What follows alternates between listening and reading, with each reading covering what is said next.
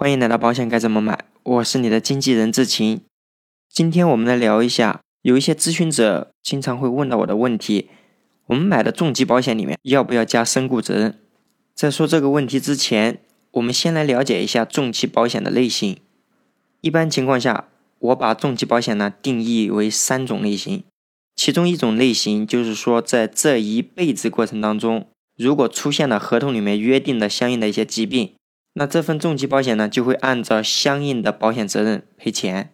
消费型重疾保险就是这样，出现了疾病就赔钱，没出现疾病，咱们一年交的几千也好，还是几万也好，就给保险公司做贡献。因为合同里面只有这一项保险责任。重疾保险里面还有第二种，就是我们消费者买的最多的，它是在我们刚才说的这个消费型的重疾保险基础上加了一项责任。叫做身故责任，加了身故责任的话，大家都知道，生病这个事情啊，对于我们每个人来说，这一辈子是一个概率性事件。但是死亡对于任何一个人来说，都是一定会发生的。所以加了身故责任的重疾保险，也就是说，这一辈子即便没有出现相应的疾病，人总要走的。一般情况下，就是把我们买的这个保额留给指定的受益人。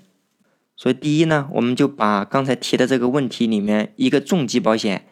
加身故责任和不加身故责任，它对应出来是什么类型的保险，给大家做了一个说明。咨询者问的这个问题啊，还没有给大家说明。大家如果听过我的前期的节目，应该知道，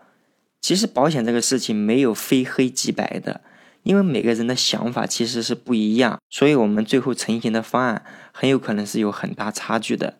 至于我们买的重疾保险里面要不要加身故责任这个事情，我觉得如果是从经济角度来出发的话，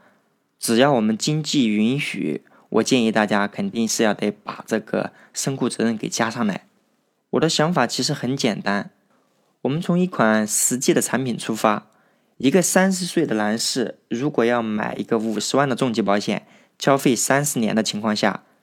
带身故责任的重疾保险费用大概是在一万的样子。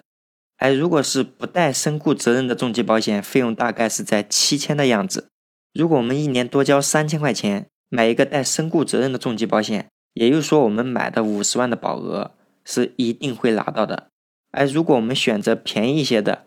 那这个时候。我们买的这个保险啊，一年交七千块钱的样子，总共交了二十一万，有可能就要打水漂。因为生病这个事情是概率性事件，我们这一辈子不一定会出现重大疾病保险里面约定的那些保险责任。对保险有一些研究的咨询者呢，可能就会说了，我们可以用另外一种形式来尝试，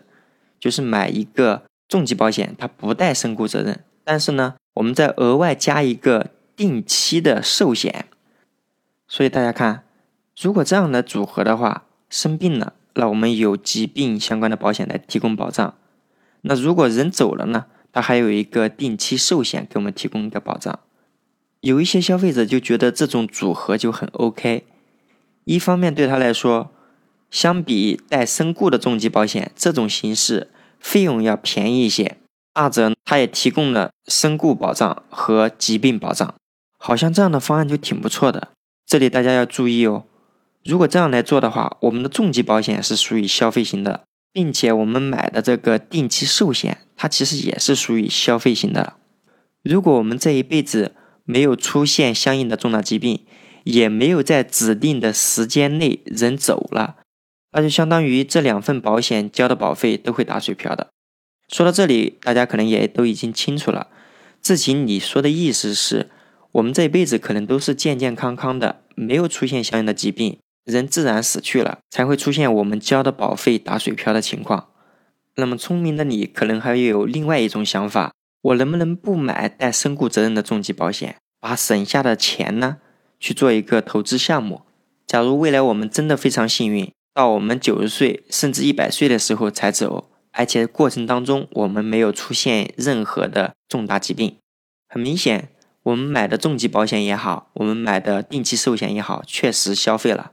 但是我还有这个投资项目，这个投资项目具体投多少钱呢？那就看一下一个带身故责任的重疾保险与纯消费型的重疾保险加上一个定期寿险，它们组合下来价差是多少？就目前市面上的一个产品来看，这中间的差距大概在两千多一些。我们就算是两千五吧。现在我们一年拿两千五去投资，总共可以拿三十年出来。也就是说，我们这个项目投了七万五。试问一下，我们有多少人有这样一个投资能力，把这个项目？到我们九十岁的时候，能拿出来五十万左右的钱。这个项目要求的投资收益其实并不是非常高，未来六十年以内，每年都可以以百分之四利滚利上涨的话，是可以达到这个效果的。我相信在听节目的每一个朋友，未来三年两年找到这样一个项目应该比较简单，